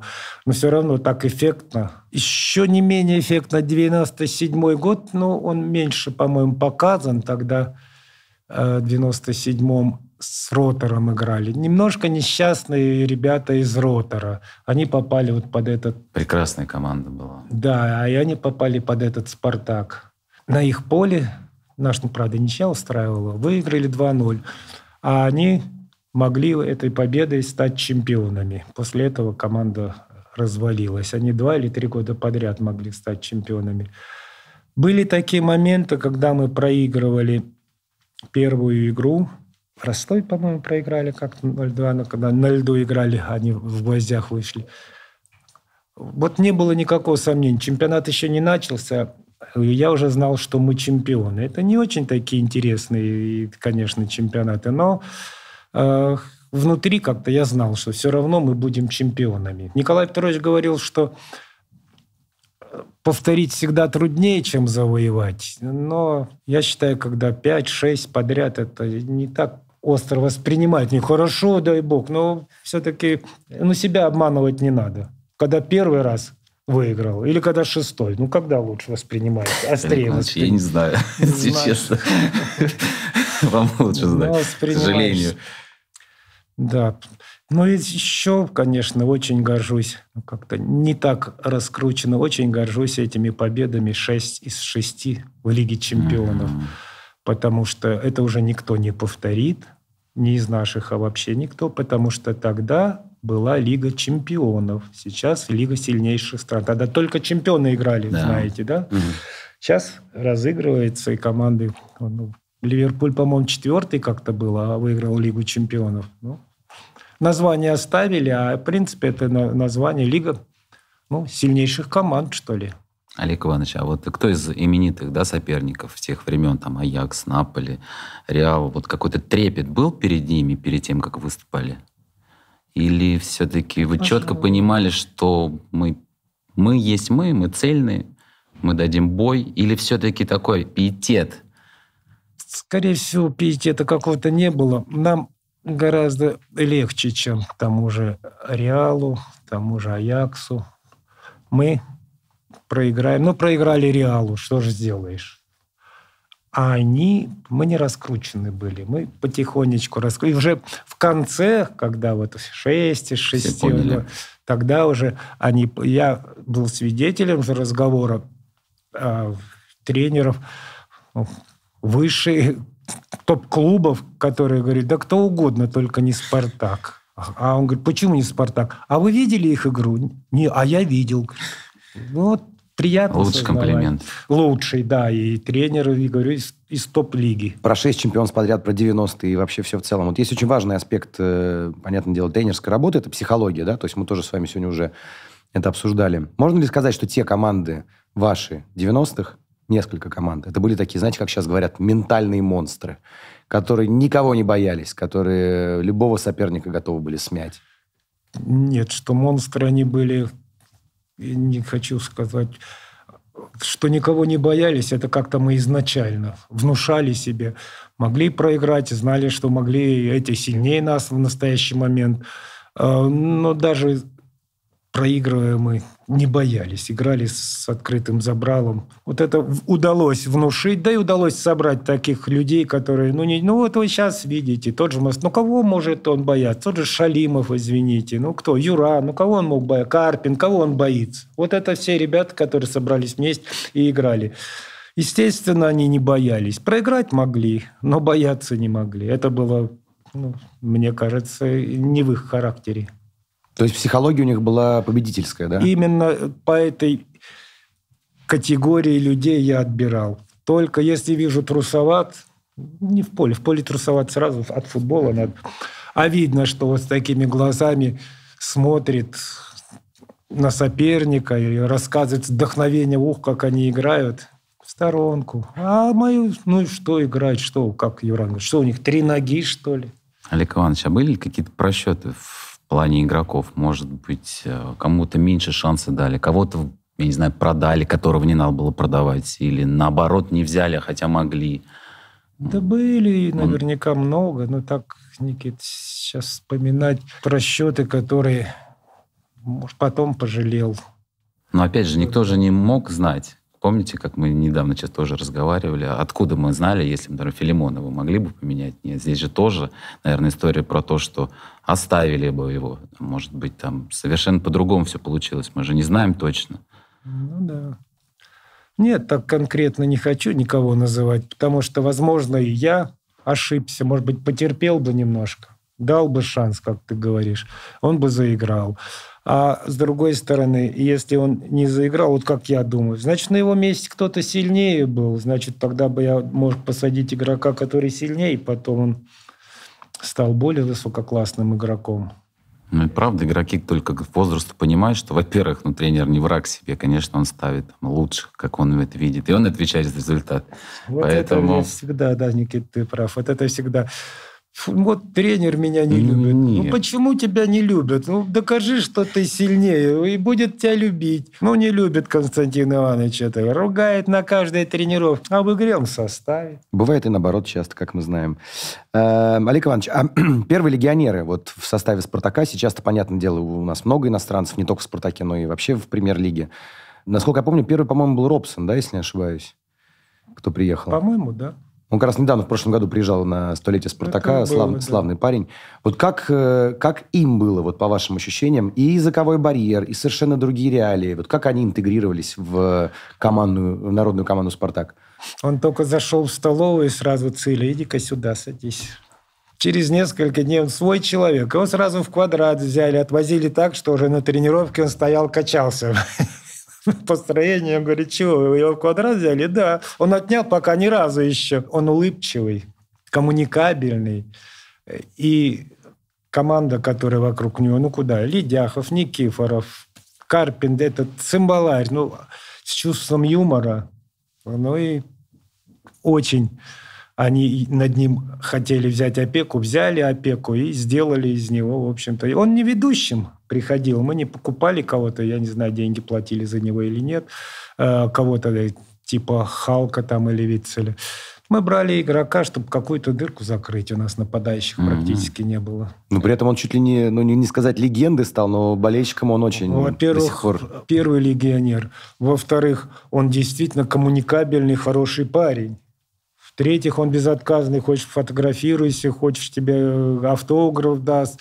Всегда позитивный, от него позитивом прям так и прет, если можно так сказать. Он поэтому может и остаться. И плюс остался в памяти, наверное, этот матч с Арсеналом, где они на замерзшем поле с Маркао игру сделали. Да. Я был на том матче, помню, это, конечно, была феерия абсолютно по мнению многих там специалистов, вы самый лучший тренер, один из тех людей, кто футбол в том числе и вы ставили. Были ситуации, когда вас освистывали. Как вы с этим справлялись? Наверное, один раз это было. И больно ли это было? нас, Помните вы это? Да, я помню. У нас был, были матчи, да, вот я еще вернусь назад, когда если мы первые 15-20 минут о значимости не, заби... да, не, не забиваем, забиваем, уже романцев на поле, какого хрена ты здесь делаешь? Ну, потом 5-0, там 4 выиграем. Был случай, тоже расскажу вам еще. Мы три игры подряд выиграли с крупным счетом. Три игры подряд. Идем на первом месте, середина второго круга. Играем с торпедо в Лужниках – выигрываем 2-0. Я пока пресс-конференция, то всегда машина моя стоит, я сам за рулем, за заграждением. Иду, смотрю, что 20-30 стоит, уже темнеет так за заграждением. Ну, обычно что, люди так поприветствуют чуть. Подхожу к машине, вдруг, Романцев, когда крупный счет будет? Не умеешь работать, убирайся. И скандировать, убирайся. Че к чему? Ну, я сел, уехал бы, думаю. Потом, оказывается, организовал какой-то... Я узнал, там охранники нормальные ребята. Ну, Лужники – это наш стадион был всегда. Это правда. Ага. И они говорят, да это отец какого-то игрока дубля. Вы в дубль не берете его. Вот он приехал и собрал эту толпу. Может, из-за того, как раз тренер виноват, что он не играет. Ну, ничего страшного. Вроде я этого игрока выгнал, конечно, если он хочет за счет папы. И ничего из него, ну, не стал за ним следить. А еще такой случай, вот опять же, насчет давления. 96-й год, играем с Самаре мы. Я смотрел сборную какую-то, не помню. По-моему, Израиль у нас был, ну, неважно, где-то или Югославию на выезде, и опаздывал. Через неделю играем с торпедо, на торпедо, опять же, торпеда почему-то. Выхожу на лавку, и сектор, вот где-то фанаты Громко так, Романцев, ты предатель. Че к чему? Когда болельщики были в Самаре и пошли на стадион, полковник вышел, говорит, сказали, чтобы вас не пускали. Вы тут, ага, нашумели, что-то по городу ходили. А никто сказал? Романцев сказал, чтобы вас не пускали. Конце сезона встреча с болельщиками, не поленился, взял запись. Саша Святкин мне приготовил. Угу. И показал. Мне повезло, что я опоздал на эту игру. Я прилетел и показывает конец первого тайма. Я выбегаю на бровку, а игра идет. И болельщики свистят. Приехал, привет. Там кто-то приветствует, кто-то свистит. Все улыбаются. Настроение у всех хорошее. Мы их возим 3-0. Я говорю, а вот как же я мог полковнику? Вам не стыдно? Говорю, вы полковнику поверили самарскому, а своему тренеру не, не, не поверили, даже не спросили. И знаешь что? А, ну ладно, извините. То есть на всю страну вот это кричали. Какой А потом, ну ладно, извините. Ну, среди болельщиков тоже разные. Да, да, да, мы четко понимаем. А вообще эта грань тонкая между, вот знаете, как говорят, от любви до ненависти один шаг. Вот вы ощущали эту историю, что можешь быть Очень королем, тонко. а потом сразу тебя будут да, А вы не ощущаете. Это жизнь Конечно. такая как Мицкевич приводил, толпа чудовищ с зелеными глазами. То вознесет тебя высоко, то в бездну кинет без следа. Ну, так и есть. Олег Иванович, а если вот сейчас в настоящее, вот представить это вот вечный да, спор, вот например, как бы, например, Джордж Бест играл бы в сегодняшнем чемпионате, а вот Фаш Спартак 90-х, вот в премьер-лиге в сегодняшней, вот какие-то представления, вот можете это... описать, что вы чувствуете, что бы было бы, конкурировал? Я здесь нет, не объективный. Конечно, здесь все не объективно, я, я сложно. субъективный. Для меня лучше тех игроков нет. Ну, нет. Вот спрашивают, а вот кто бы сейчас играл из них, кто, кого из тех игроков, вот из этих, да кто все. бы у меня.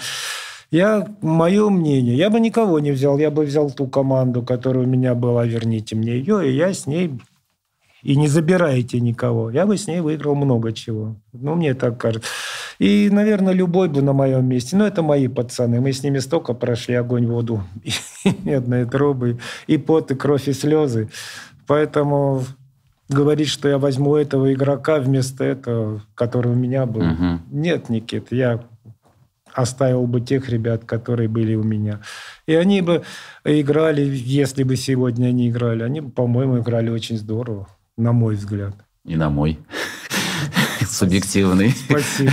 ну, это... ну, а вообще в целом э, современный футбол, э, как вы считаете, он, он сильно, он радикально изменился по сравнению хотя бы даже с 90-ми. Про 70-е, естественно, я молчу, это, ну, понятно, радикально Радикально почему? Нет, радикально не мог измениться. Я главное сказал, все-таки в России главное, это поля появились. Для меня это главное. Конечно же, сейчас способы восстановления стали намного лучше. А что это значит? Это значит, если я провел игру в полную силу, мне нужно было игроку моего поколения два-три дня баня, массаж полностью, ну, может быть, полностью. Здесь разные процедуры, разные питания, напитки эти энергетические. Я не знаю, не буду говорить ничего. Но он ну, в два раза быстрее восстановится. Это значит, он уже может еще нагрузку нести, он будет расти. Он уже не через два дня на поле будет работать с мячом, а через день. И он больше, чем я, приобретет в технике, ну, в тактике нет, может быть, и физической готовности. Сейчас футболисты начали физически э, стали более сильными. Сейчас, да, быстрее футбол стал, да, быстрее, но быстрее по движению, а не по мысли. Наш футбол быстрее был по мысли. Мне что-то попался этот знаменитый матч 89 -го года, он у меня есть, я подключил его. 4-1 а, мы в Киеве выиграли. Думаю, если сейчас показать поле, не, не важно, это раз. Но там получать мяч можно было на подступах, штрафной свободно. Сейчас уже не получишь. Сейчас, поскольку они готовы физически, сейчас нужно как раз вот думать быстрее. И если ты опаздываешь вот с мыслью, то тебя сразу накроет. У нас больше свободы. У нас не было такого такой плотной опеки. Вот эти коллективные отборы. Ну, если честно, мне они немножко смешны, потому что попадись вот этот под ту команду, которая у нас была, Без они, шанса, бы, да. они бы ни разу не, не отняли однозначно. Сейчас отбирают. И не боятся идти в отбор, но боятся идти в обводку, я смотрю. Обводок совсем почти нет. Ну, у нас кто? Ну, промыс, может быть, в обводку идет. Остальные стараются сразу либо туда, либо назад ну. Это правда, это промо, Зинковский. Но мне кажется, это проблема, правда, нашего проблема. времени, потому что, по крайней мере, даже меня, когда уже воспитывали, тренировали, было даже обидно, ты, ну, ты почему обводишь? Ты, ты почему не, не можешь... Единоличник. Единоличник. То есть единоличник в негативном контексте, вместо того, чтобы, наоборот, это поощрять, что у тебя есть какая-то фантазия и свобода определенная. Мне кажется, как раз сейчас нас, наоборот, обрубают, нам спиливают вот эти все нити фантазии. прав ты. Без обводки хав, нападающий, ну не может быть. Ну, подать ты всегда успеешь, если чуть оторвался. А вот обвести, это же совсем все меняется. При подаче все стоят, все бегут, все знают все. А вот если ты обыг... вот я тебя такой, ты обыграл меня, там все же поменялось. Все поменялось, конечно. Все и теряют своих, и твои партнеры уже за спину могут открыться. Ну, в чем мне рассказывать? Мы же прекрасно знаем. Обводка это обязательно нужно качество. А ее сейчас нет, к сожалению. Олег Иванович, а что касается духа футбола, то есть мы вам говорим про игру, про изменения, про скорость и про, и про мысль. А вы знаете, бытует такое мнение, что футбол стал слишком денежным, что футболисты стали мягче, что вот это все, значит, какая-то роскошь и красивая жизнь пошла. Я не знаю. Я в этом не жил, я никогда денеж... Э, денежным, так сказать, делами не занимался. Это Николай Петрович, бухгалтер у нас был. Нет, для нас футбол был. Вспомню своих товарищей по сборной. Когда кто-то говорит, что не поеду в сборную или что-то там, деньги там делят в сборной, мне это претит. Может быть, скажу крамольную вещь. Ну, наши сами готовы все отдать, лишь бы только быть вызванным в сборную. Либо как вот Чевадзе, не постесняясь, сказал, самое выйти с майкой в СССР на груди. Это действительно верх счастья. Вершина своей карьеры, вершина жизни. То есть это ушло из футбола, да? Ну, по-моему, да. Если говорят, что этот не захотел сборную, этот отказался, этот в следующий раз. Авторитет сборной надо держать все-таки, как-то поддерживать на... Может быть, то, что сейчас нет соперников серьезных. Ну, я вижу в последнее время, и у Стаса Черчесова тоже были кто-то не приехал, кто-то не доехал. Это плохо. Олег Иванович, а вот вы в свое время тоже критиковали судейство, том числе. Вы мне расскажите, пожалуйста, изменились сейчас критерии? И вообще, как вы вот относитесь к новым видениям? Таких ВАР, как например. ВАР. Вот. Я думал, что это, этот ВАР решит все проблемы. Ну, наверное, вся, и все так думали. Ну, что, все там, оказывается, это еще больше проблем. Они сами не знают, как трактовать тот или иной момент. Ну, ну не знаю. Вот этот так трактует. Ну, как это можно? Половина говорят, что был пенальти, половина, что не, не было пенальти. Плохо, когда э, решение судьи влияет на результат. Вот это плохо. Особенно в ситуации, когда, например, там вместо победы ничья, одного очка не хватило, там, например, до зоны Лиги Чемпионов или до победы. Это, конечно... Интересный случай. Я посмотрел календарь, это, таблицу. «Спартак», когда вылетел, это осенний чемпионат, у него было 13 очков. Команда, занимающая пятое место из 18, 14 очков. Одного очка до пятого места не хватило. все команды, которые все проиграли последний тур, и «Спартак» вылетел. Так что вот что значит одно очко. Олег Иванович, а РПЛ смотрите? Как часто? Смотрю, конечно. Что ж я хорошую фразу услышал у Владимира Никитича Маслаченко, когда ему сказали, Володь, вы комментируете, ну, видно, что вы за «Спартак» переживаете. А я и не скрываю, я не буду, говорить, футбольным импотентом. Поэтому я, говорит, не скрываю. Не, стараюсь скрыть, но у меня не получается. Так и я не хочу быть футбольным. Я смотрю, конечно, и не скрываю, что это плюс за «Спартак», пусть и бежать. Нет, это понятно, а помимо «Спартака» еще команда.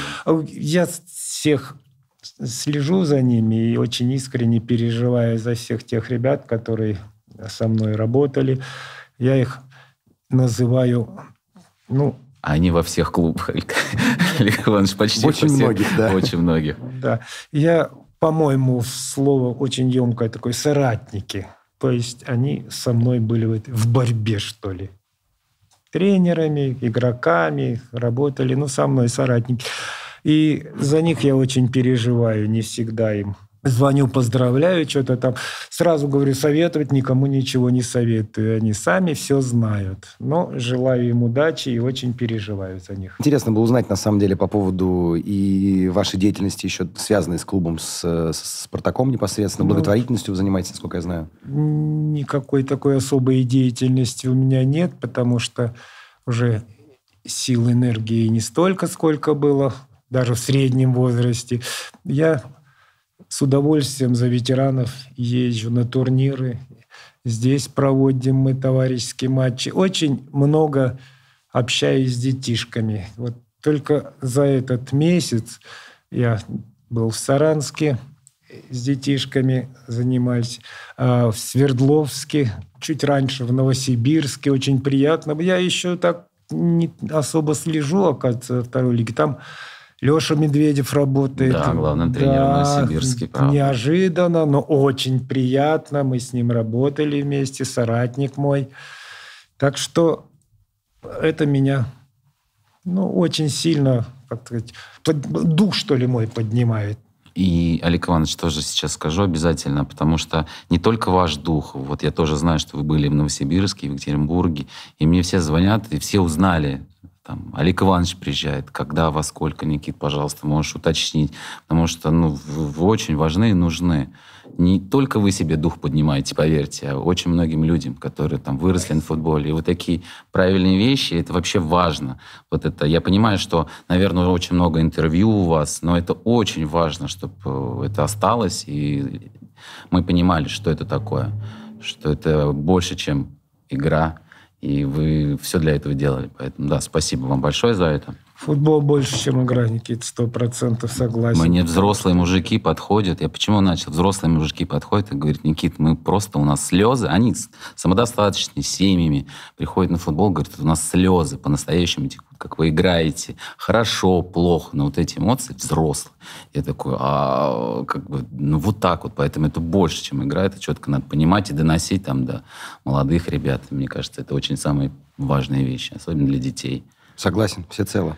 Тут еще Для этого мы и общаемся в том раз числе. Э, уже пошла такая, такой разговор. У нас э, удивительно хороший музей в «Спартаке». Лучший. И, да. И вот тем игрокам, которые приходят, вот ты меня спросил, задал вопрос-то отлично. Посмотрите, там эпохальные вещи, там есть Старостин, есть Симонян, есть кубки, которые уже никто никогда не выиграет. Советского Союза кубок стоит приз Советского Союза, чемпионство последнее. И вот если рассказать этим приходящим новым э, ребятам, наверное, это будет для них ну, способом проникнуться спартаковским духом. Вот я считаю, что такие люди, как, дай бог им здоровья, они живы, как Симонян, как Досаев, это эпохальные люди. Вот они, может быть, их почаще туда в музей приглашать, чтобы они каким-то ребятам новым рассказывали что-то. Можно все это, конечно, спустить на тормоза, говорите, говорите, но мне кажется, все-таки проникнуться можно спартаковским духом вот в этом музее, рассказав ну, да. про этих людей. Олег Иванович, ну а вот э, все-таки вышеупомянутый сериал недавно вышедший, вот просто приведу пример, у меня 12-летний сын, который... Ну, он, наверное, больше за хоккейный «Спартак» болеет, чем за футбольный. Для него прям хоккей сейчас это страсть и любовь, тем более хоккейный «Спартак» играет очень хорошо. Да, а, он в захлеб смотрел э, «Время Спартака». Я этому был как телевизионный человек очень удивлен, потому что, ну, с моей точки зрения, это бесценный продукт, но он такой, знаете, документальный, то есть он так для взрослых. Да, то есть я думаю, подросток, который 40 секунд максимум может выдержать э, внимание, смотрит а, серию за серией рассказ про историю Спартака с открытым ртом. Вот как вы считаете, вот, вот такой продукт, это может быть не, некий новый уровень того, чего вы говорите о музее, как наследие, чтобы люди понимали величие Спартака? Можно ли привлечь молодую аудиторию к Спартаку вот именно за счет такого? Люди очень серьезно подошли к этому проекту, просто очень серьезно. И я им благодарен, что они нашу команду все-таки показали можно сказать, даже изнутри, что ли. Конечно, это то, что нужно, и внушить надо людям, что нужно посмотреть. Это не какой-то там проходящий, посмотрел и забыл. Это можно и нужно впитать в себя. Там есть вещи, которые нигде больше ты не увидишь. Так что согласен с вами. Это хороший продукт наряду с музеем. Олег Иванович, расскажите, почему нужно болеть за «Спартак»? Ответ будет неожиданный. Ну а за кого еще? Народная команда.